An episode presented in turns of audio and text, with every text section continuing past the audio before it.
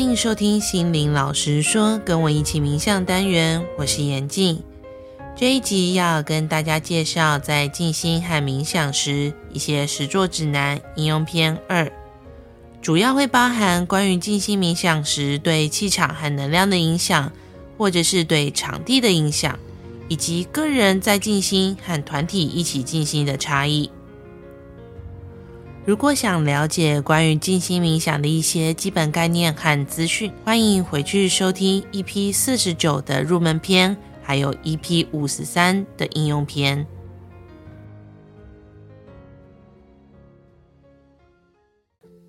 首先，我们就先分享关于气场和能量的部分。有一些人会有疑问说：“诶，静心冥想真的可以帮助我稳定能量吗？”我必须凭良心说，还真的不一定。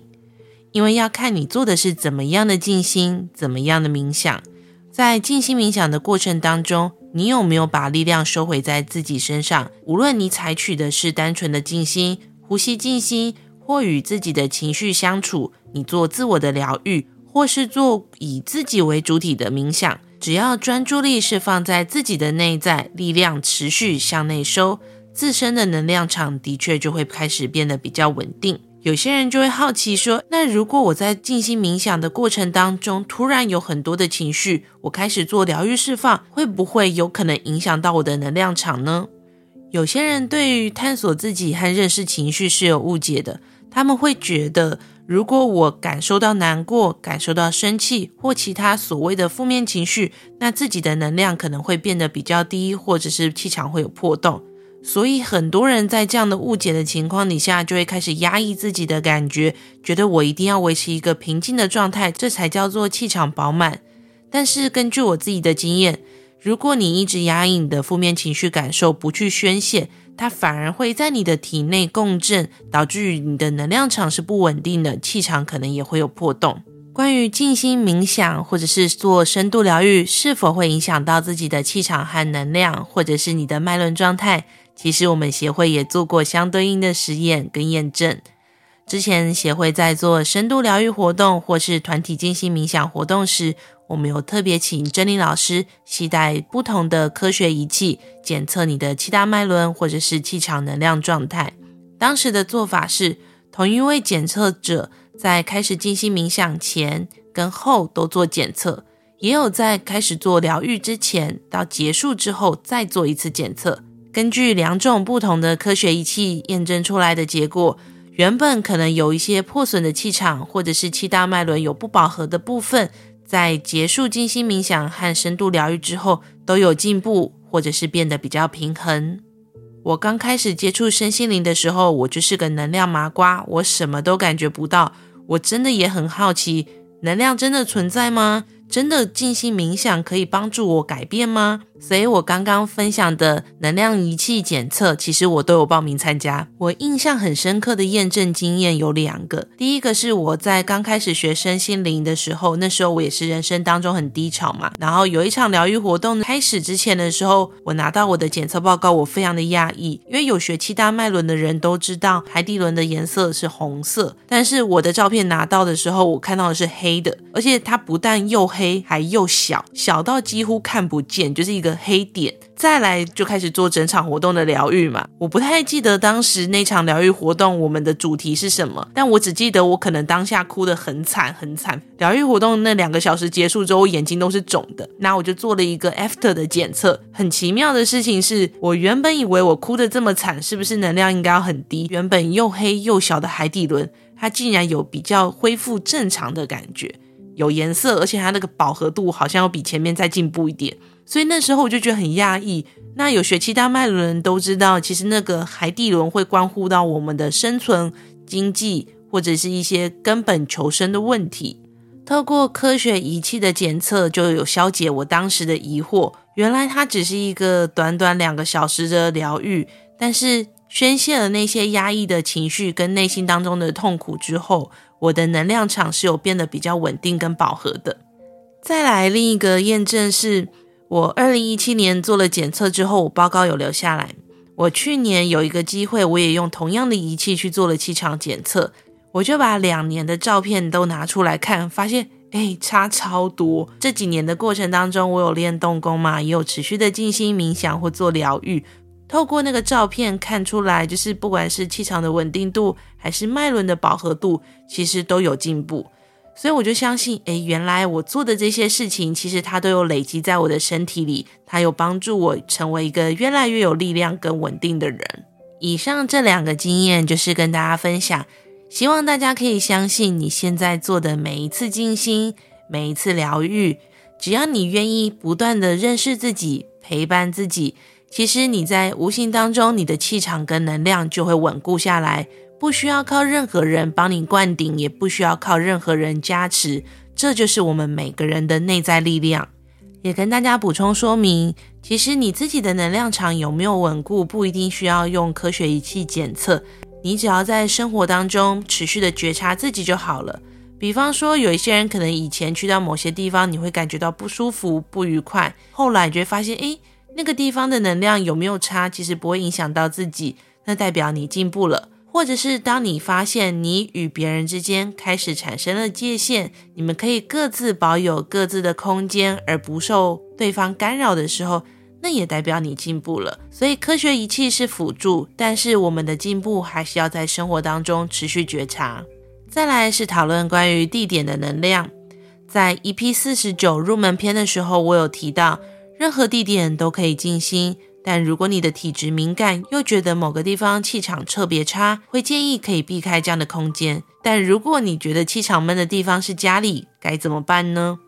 在灵性导师德隆瓦洛的著作《从新觉醒》的这本书当中有提到，他曾经在不同的国家，包含墨西哥、荷兰、英国、美国，都做了一些实验，在许多目击者的见证下，透过集体的静心冥想，净化了当地的空气污染。他也提到，这就是人类集体意识的力量，比我们想象中的都更巨大。我在看这本书的时候，一开始没有想很多，只是觉得这实验好神奇哦。但是我们应该做不到吧？那应该要是很厉害的人才办得到吧？不过在大概去年，静心推广与心灵成长协会举办团体静心静心月的活动时，我对于德隆瓦洛这样的实验有了一个类似的感觉。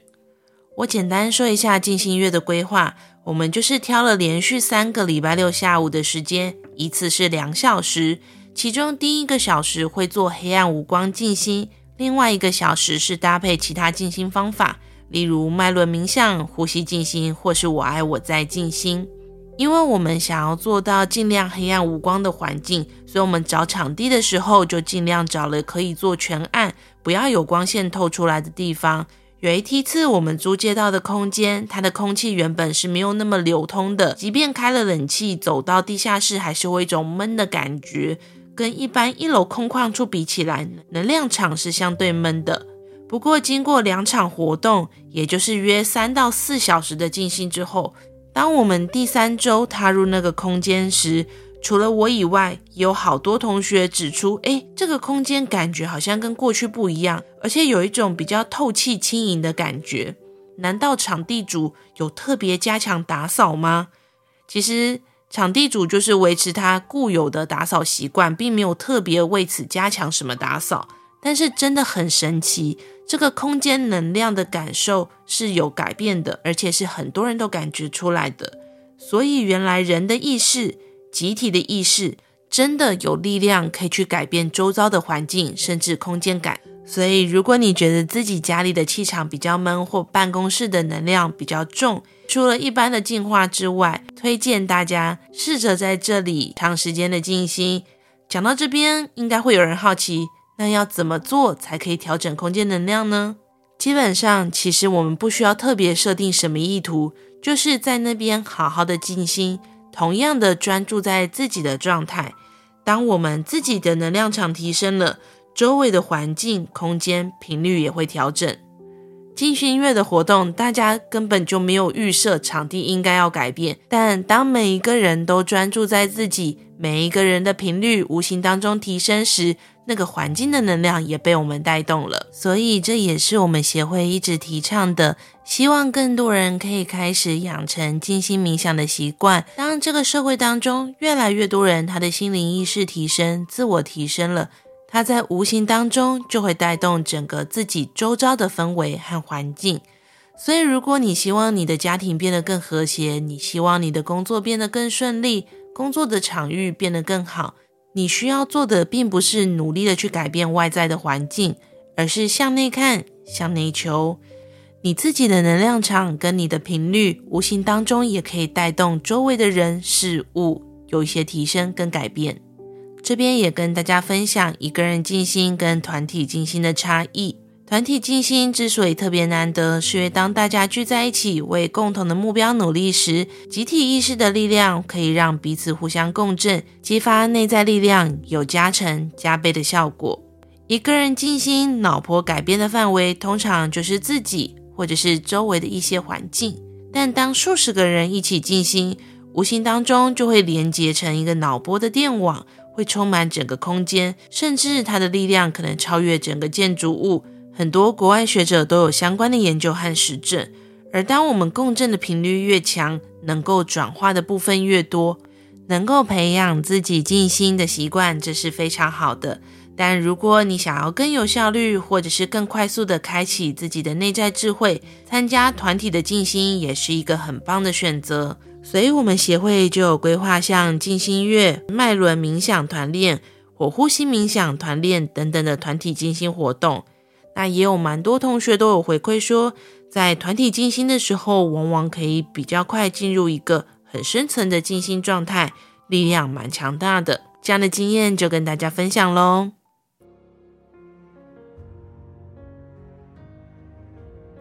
今天的节目就进行到这边。如果有关于静心冥想的任何疑问，或者是想了解的资讯，都欢迎写讯息给静心推广与心灵成长协会的小编。我们有机会在不同的单元或者是下期节目跟大家分享喽，下次见，拜拜。